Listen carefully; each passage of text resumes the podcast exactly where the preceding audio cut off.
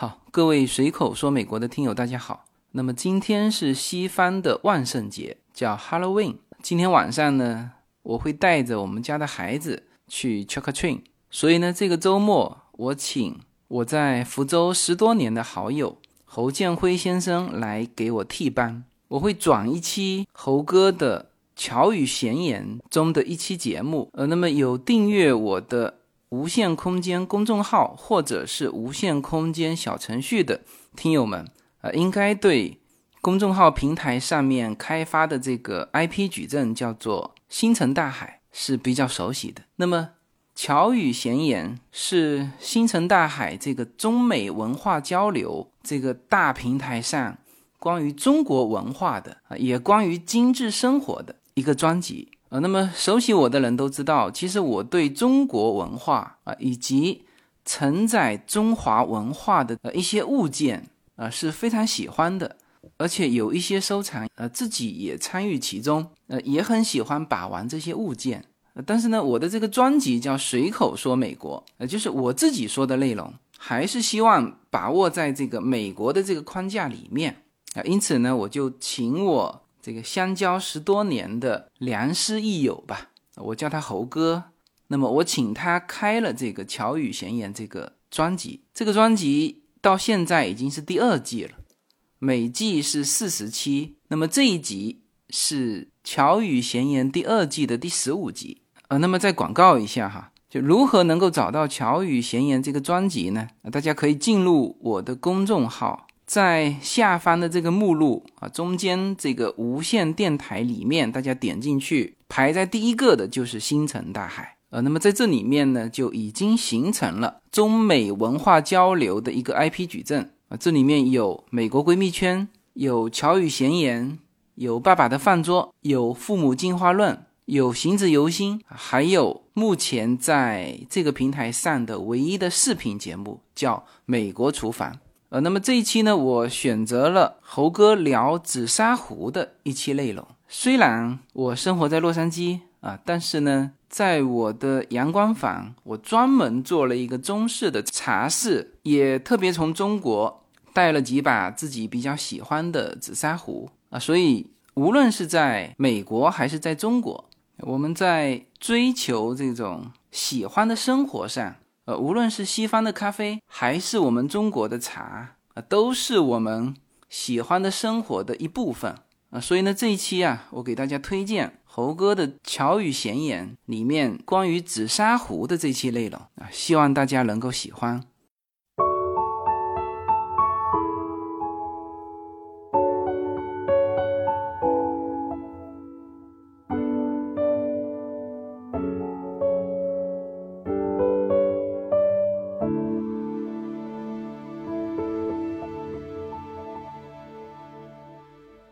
各位听友，大家好，又到了我们巧语闲言的时间。这一集继续跟大家聊紫砂壶。我们看一把紫砂壶好不好，要怎么看呢？一般来说，我会从这五个方面来看。第一是泥料，第二是器型，第三是工艺，第四是功能。功能也就是趁手不趁手啊。出水好不好啊？密封性好不好啊？就好用不好用这种功能性的方面。那第五就是制壶人的名气，好比说是不是高工啊、国工啊，或者是助理工艺师啊？那我认为呀，这五个方面都很重要。如果非要说我要在某个方面降低要求，那我只能在最后这一点，职称上面。我是可以降低要求的，因为我买壶啊，只看这个壶本身好不好。至于他是不是大师，我其实并不很在意这一点，因为有很多的民间艺人，不管是做壶一辈子的老艺人，还是九零后的年轻手艺人，他们做壶都做得很好，但是他们没有去考职称啊。像近些年涌现出来的一些年轻人，虽然没有任何支撑，但是他们在各大拍卖会上，自己的壶还拍出一个蛮好的价位。这也就是说，社会对这些年轻人的壶认可了。虽然说价位不是很高，有的一万多、两万多、三万多都有。这个事情啊，就可以折射出一个问题：我们传统的评各个级别的工艺师这种做法，它已经出现了一些问题了。有的人啊，手艺不咋地。但是他通过其他的手段，他也评上了职称，也就是说，有的职称是实打实的，有的人的职称呢，就是含有一定水分的。那当然，人多了哈，什么事情都是难免的。因此啊，这几年出现了一个新名词，叫“大拍级陶手”，大拍。就是各大拍卖会嘛，陶手就是自陶的手艺人，那这些人做的壶啊，不可小觑。我认真研究过一些大拍级陶手的紫砂壶，我得出的结论，也就是这些人是认认真真做壶的一拨人。他们做壶啊，不但是用料好，做壶认真。工艺讲究，而且往往是师出名门。就好比说，我认识一个大拍级陶手，他就是一位九零后，师傅是紫砂壶行业顶级的人物，也就是我们通常称的研高嘛，或者叫正高。研高就是研究员级高级工艺美术师，研高、正高这两个叫法。意思都是一样的，属于我们现在紫砂壶行业的最高级别，所以嘛，名师出高徒。我不能说啊，这位九零后的小徒弟做壶比师傅做的好，那当然这还是有差距的。但是他做的壶啊，比很多的国工，就是国家级工艺美术师要做得好，所以呀。我们总结一下前面讲的这五点啊，我认为第五点，也就是职称啊、名气呀，我是不看重的。但是对炒作、投资升值的那类人，他最看重的就是这最后一点，他最注重职称和名气。那剩下来的四点呢？哪一点最重要呢？我认为都重要，缺一不可。但是呢？是属于先后有序的，也就是说，我个人认为泥料最重要。那有的朋友就会问呢，你当时讲红木家具的时候，不是讲器型最重要吗？美来源于器型啊，为什么讲紫砂壶的时候就把原材料排第一位了呢？因为我认为啊，红木家具这个木头呢有很多种。总的来说，都是名贵硬木，不管是紫檀、黄花梨，还是红酸枝，它都是好木头。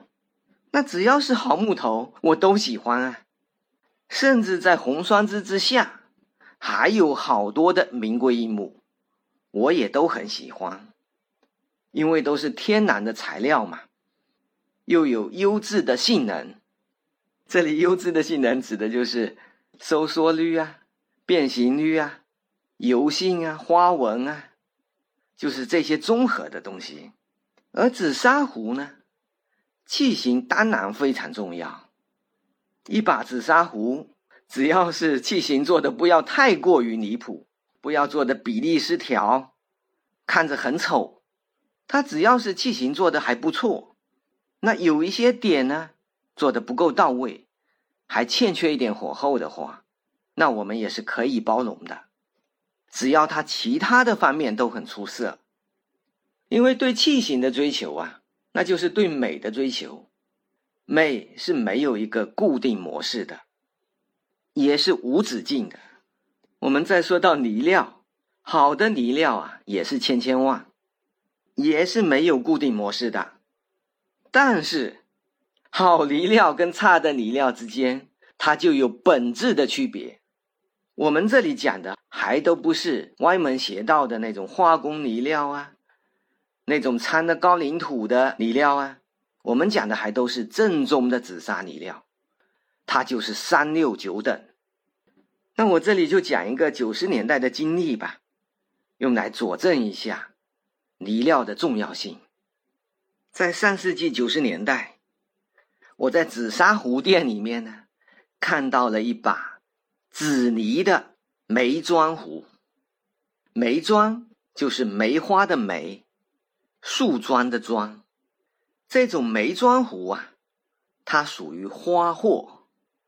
我们这里插一个知识点哈，紫砂壶，你别看它千变万化，它总共就三类，一类叫官货，一类叫花货，还有一类叫金南货。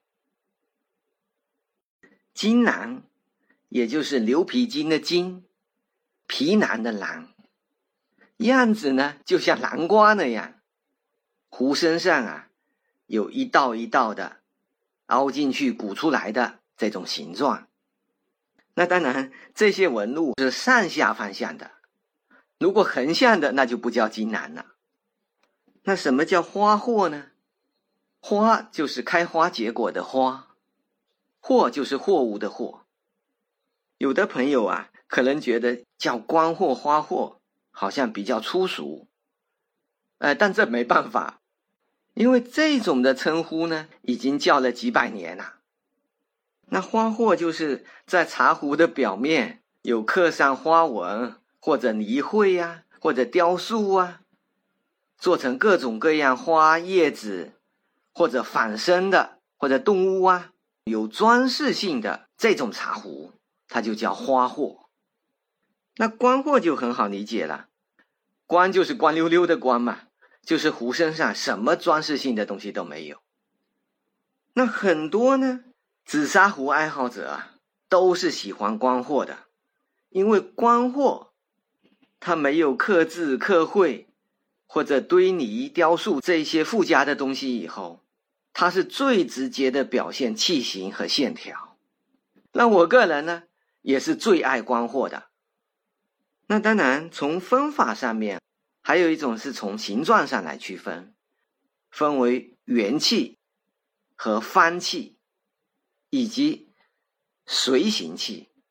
那这个方面我们就先不展开说，我们以后呢还会聊到。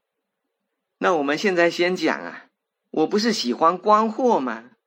为什么会对这把美妆特别喜欢呢？美妆是属于花货呀，我是很少买花货的。其中最大的原因，就是因为这把壶的泥料非常好。它好到什么程度哈？我现在很难用语言去描述，但是我也得试着讲几句哈。它是一把老紫泥，店老板呢已经用它。泡了几天的茶了，那具体是泡了几天呢？就是一个礼拜，因为它还没泡之前，新壶我就看到，就非常漂亮了。我都是周末去逛花鸟市场嘛，第二周再去的时候，那他顶多就是泡了一周的茶嘛，更漂亮了。茶壶的局部，也就是说他在拐弯抹角的凸出来的地方。他用布啊擦一擦，手摸一摸，哇，那些地方锃光瓦亮的，就跟凹进去的地方呢，形成强烈的对比了。因为梅庄壶嘛，它就像一个树桩嘛，凹凹凸凸的地方很多。那这个泥料的美呢，我只能说它很有质感。当时啊，我玩壶的时间还不久。对泥料的意识还不强，往往呢会更注重器型，这也就是新手跟老手的区别。新手看紫砂壶，他就是从个人的喜好出发，先看器型；而老手呢，往往先把个人喜好先放在一边，远远的一眼望去，只要是好泥料的紫砂壶。他哪怕就是从一堆壶里面，他也会一眼看中，好像这把壶啊，自己会跳到眼前来一样。老手就是有这样的眼力。那我当时呢，就属于初学者，半懂不懂，对泥料有这种感觉，但是没有强烈的意识。如果是今天啊，我就二话不说把它买下来了。那当时为什么我没买下来呢？我不用说，大家也想得到，就是太贵了。如果我没记错的话，这把壶大致是我四五个月的工资。当然，九十年代的时候，我除了赚工资以外呢，我还做一点小生意。所以说啊，我的收入并不仅仅是工资的收入。后来就索性啊，连工资也不要了。我在九几年的时候就停薪留职了。那当时啊，尽管是我做了一点小生意，也赚一点小钱，但是我依然感觉这把壶啊是非常贵。跟老板谈价格呢，他说这个泥料非常好，有谁谁谁做的，所以说价格呢几乎是谈不下来。那时至今日，到底是谁做的，我早就忘光了，因为我并不注重作者的名气呀、职称啊。我只注重东西好不好，所以说时隔二十几年，我对这把壶啊，它的泥料，我依然是印象深刻。那到了第三个周末，我再去的时候，这把壶已经卖掉了。这个老板后来再也没进过这种壶。我在其他的茶壶店呢，也没找到泥料这么好的铜款。后来在另外一家看到了一款，造型差不多，工艺上呢也就差那么一点点，但其实 这个差一点点啊，就是差之毫厘，失之千里。那泥料方面呢，能感觉差的比较远。那那把壶已经买不到了嘛，那只好把这一把呢，退而求其次的买回来了。买这把倒是买的很轻松。因为它便宜嘛，只有我半个月的工资。那我买回来以后呢，也用它泡茶，也泡了一段时间。时至今日，这把壶呢还在我家里面，但是我已经不喜欢它二十几年了，因为它不管怎么养，它都达不到我原先看到的那把的那种感觉。因为后来。随着我紫砂壶越买越多，越玩越深，我就知道了，我原来有一个天大的错误观念，也就是原先啊，我以为紫砂壶可以通过养来让它变漂亮的，或者说通过养可以把一把普通的紫砂壶养成一把好紫砂壶。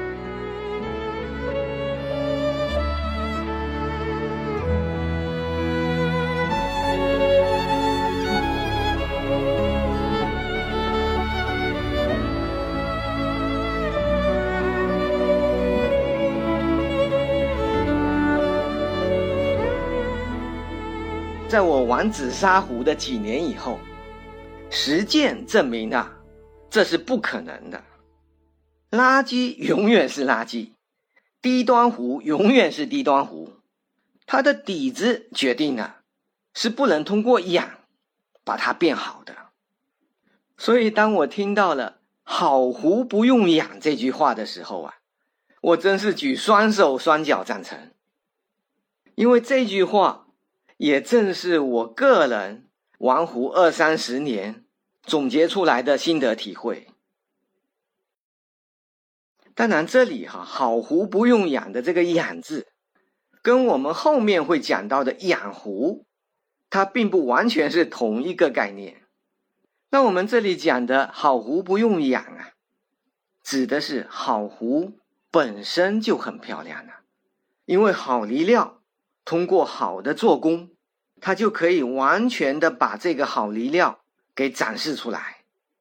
你根本用不着特地的去擦它、去搓它，用茶水浇都没必要。你只要正常的使用，它就非常漂亮了。哪怕你就是用它一个礼拜。那这里养壶的内容呢，我们就先不具体的说了，因为后面还会具体讲到怎么养壶。那我举这个例子啊，就是想说明泥料好的重要性。我们去看很多好壶的时候，好比说很多的大师，他们做的壶非常好。那这个好呢，往往是综合性的好，好比说泥料好啊，做工好啊，器型好啊，意蕴好啊。那很多朋友啊，能感觉得出来这个壶好。但是呢，还以为仅仅是做工和器型好，往往忽视了泥料。我个人认为啊，如果没有好的泥料，大师的手艺和思想也很难在这把紫砂壶上表现出来。那前面讲的总结起来就一句话：我买紫砂壶，首先看泥料。曾经就有朋友问我。说买紫砂壶，首先要买泥料好。那哪一种泥料好呢？我说你这个问题呀，问的不对。泥料好多种，它并不是说这种泥料就比那种泥料好，不是这个意思，而是说每一种泥料里面都分三六九等。那我现在把复杂的问题简单化。跟大家讲一下紫砂泥料。紫砂的泥料呢，总共就四种，一种叫紫泥，第二种叫绿泥，第三种叫红泥，第四种叫团泥。那其他还有一些泥料呢，以及一些叫法，其实啊，都涵盖在这四种基础泥料里面。那我现在挨个的来讲一下。我们上一集说过了，紫砂泥呀，其实不是泥巴，它是石头，都是两亿年前到四亿年前这一段时间形成的。基本上，紫砂的矿产啊，都产在江苏的宜兴地区。这是上帝对我们中国人的眷顾啊，也是我们老祖宗真的是聪明绝顶啊。利用这种材料，发明了这种工艺，做出了最适合泡茶的紫砂壶。这些事情啊，有的时候我把它连起来想啊，真的也叫不可思议，但却又在情理之中。难怪一百多年前啊，我们紫砂壶拿到巴拿马博览会上，马上就得了金奖，因为老外没见过这么美妙的东西呀。那我们现在不把话题扯远哈，我们回来讲紫砂原料。俗话说啊，紫砂分五色：紫的、红的、黄的、灰的，还有天青的。其实哪里是五色了？可以说是无数种的颜色。我们中国人啊，都爱用三啊、五啊来表示很多。那在紫砂泥里面最多的，也就是紫色的。大概占了三分二吧，所以说它才会叫紫砂呀。那我们第一个要讲的，也就是紫色的，我们叫它紫泥。那紫泥呢，一般都产在呀钾泥矿层的中上部。钾泥也就是甲乙丙丁的甲，泥巴的泥。那下部是什么？下部是底槽青，我们一般啊也叫它清水泥。底槽青这种材料呢，性质非常优异。以前啊，顾景舟大师就很爱用底槽青这种材料来做紫砂壶。另外还有一些泥料，好比说像天青泥呀、红棕泥呀，这些啊也都是归属在紫泥里面。紫泥啊，在明朝、清朝的时候，也被叫做青泥。青泥的青。也就是上面是三横一竖，下面是个月亮的月字。那因为紫泥的收缩率很小，它的可塑性又很强，所以紫泥是做紫砂壶最经常用到的材料。那第二类泥呢，叫绿泥，我们也经常叫本山绿泥。为什么叫本山啊？因为黄龙山，宜兴人把它称为本山。那产在黄龙山的绿泥，我们就叫它本山绿泥。之前有个朋友啊，他看到本山绿泥的茶壶呢，是黄色的，他就问我：“不是叫绿泥吗？为什么是黄色的呀？”我说：“叫它绿泥，是因为它矿物状态的时候，也就是说，当它还是石头的时候，它还真是显绿色的。那它为什么会显绿色呢？是因为啊，它的氧化铝成分比较高。像刚才哈。”我们说到的紫泥，是因为铁离子的含量比较高，正是因为它们的含量各自不同，所以显现出来的颜色呢也各不相同了。那本山绿泥里面啊，还有很多细化的东西，好比说还有墨绿泥呀，哎呀，这个我们就不去讲它了。我们这个节目啊，还是要讲的通俗易懂，大家把握住最主要的重点，其实已经就够了。我九十年代的时候呢，是基于强烈的兴趣，才会把它往深里面去研究。那其实作为一般的消费者来说，没这个必要。作为普通的消费者，只要把握住重点就可以了，方向不要错就行了。那我们第三个要讲的基础泥料就是红泥类的。在红泥类里面呢，它其实分两大类，一类叫红泥。一类叫朱泥，因为朱也就是红嘛，红也就是朱嘛。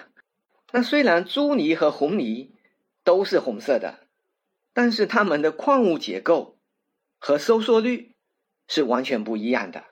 红泥呢，性能比较像紫泥，沙性比较重一点，而且红泥呀也分为红色调的和黄色调的。那在红泥类里面，我们重点要讲的是朱泥。为什么重点要讲朱泥呀？因为我特别喜欢。这当然不是说我不喜欢紫泥，其实老紫泥呀，我也非常喜欢，以及其他的一些泥料，我也都很喜欢。但是朱泥一定要单独拿出来特别的讲一下。首先要讲的就是朱泥的原矿石啊，它并不是红色的，它是黄色的。回头我也会把朱泥的。原矿照片我放在节目的下面，这就跟刚才的红泥不一样了，因为红泥的原矿啊，它就是红色的，烧出来也是红的。第二个呢，朱泥的收缩率特别大，所以说它很难烧，经常都会烧坏掉。我们看见朱泥的紫砂壶，壶身上呢，往往有很多的皱纹。不懂行的朋友啊，还以为这个壶啊烧坏了。其实行家最喜欢这种收缩纹了，因为只有朱泥，它烧出来以后有这个特性，其他的泥料基本上是没有收缩纹的。那这一点呢，也是朱泥的可爱点之一。那还有一点，朱泥呢往往是比较细腻的，当它的泥料里面。是粗颗粒与细颗粒混杂的时候，就会出现一种啊泥皮状态的感觉，啊，就是又能看到粗的颗粒，然后表面又很温润细腻，这种感觉也是特别好的，特别有意思。我这里再跟大家讲一个知识点：往往好的朱泥呀，它并不是很红很红的颜色，而是偏黄的，就好比说黄龙山的朱泥。我们都习惯叫鹅黄朱泥，它就是很显黄色。还有另外一个赵庄朱泥呢，它也是显黄色。现在呀，小梅窑朱泥也很出名，那它就会比刚才讲的那两种呢稍微红一点。当然，这并不是说黄好啊还是红好，不是这个意思，而是说它各自有各自的呈现状态，各自有各自的特点。更何况啊，紫砂在烧结的时候，由于温度的不同，它烧出来的颜色就不一样。就好比说，同一款泥料，你烧的温度差十度，它已经不是一个颜色了。如果差上二十度啊，你甚至都会觉得这是两种泥料了。我在节目的下面呢，也会放几张这样的图片，就是同一种的原料，不同的烧结温度，它展现出来的颜色，让大家看一看这个变化有多大。那当然，产在不同地域的朱泥呢，它表现出来的颜色不一样。哪怕就是产在黄龙山的朱泥，它所呈现出来的颜色呢，也不尽相同。因为也有的是偏黄的嘛，我们叫它鹅黄朱泥，也有的就是偏红的。